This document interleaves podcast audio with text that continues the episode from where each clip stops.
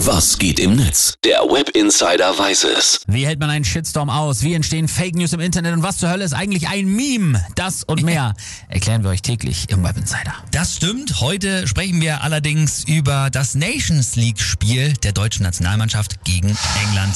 Gestern passiert.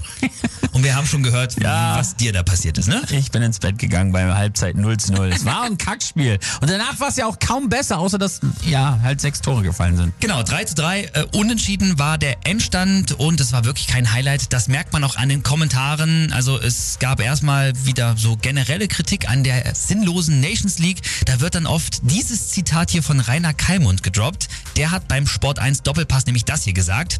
Die Nations League Nee, eigentlich müsste man, die Nations League, die interessiert mich nicht. Das ist Scheißdreck. Eine Witzveranstaltung. Als Trainer denkst du doch, da wirst du bescheuert, wenn du einen Spieler für sowas abstellen musst. Nicht schlecht von dir und auch nicht von ihm, weil wo er recht hat, hat er recht. Ja, Mensch Walter twittert noch, ich sitze hier locker auf meinem Stuhl und habe drei Weizenbier getrunken.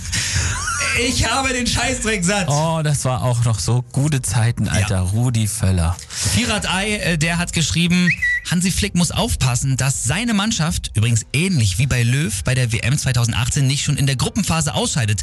Offensiv ist das nichts. Keine Kreativität, einfach ideenlos. Die WM in Katar, die werden die ohnehin nicht gewinnen.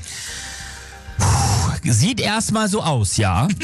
Unser Sportreporter Hoxie, der hat jetzt auch im Webby noch eine Premiere. Deswegen, Hoxie, deine, Mann, äh, deine Meinung zur Mannschaft, können die so überhaupt WM? Also für mich war das ganz sicher nicht WM-reif gestern. Die erste Halbzeit war es sogar ziemlich schlecht. Der Abwehr ging hinten raus immer mehr die Puste aus. Das darf dann bei der WM auch definitiv nicht passieren.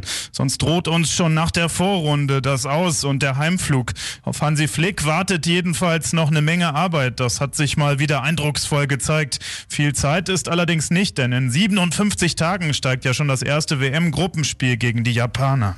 Das ist auch krass, ne? Ja. Danke, Hoxie, für deine Einschätzung und dazu am Ende noch ein Tweet vom User Aufsteiger. Der hat nämlich geschrieben, freu mich auf die WM, wenn wir uns gegen Japan und Costa Rica ein zurechtstolpern, gegen Spanien auf die Fresse kriegen, irgendwie aber weiterkommen und im Achtelfinale von der Niederlande auseinandergeschraubt werden. Horrorszenario bitte nicht.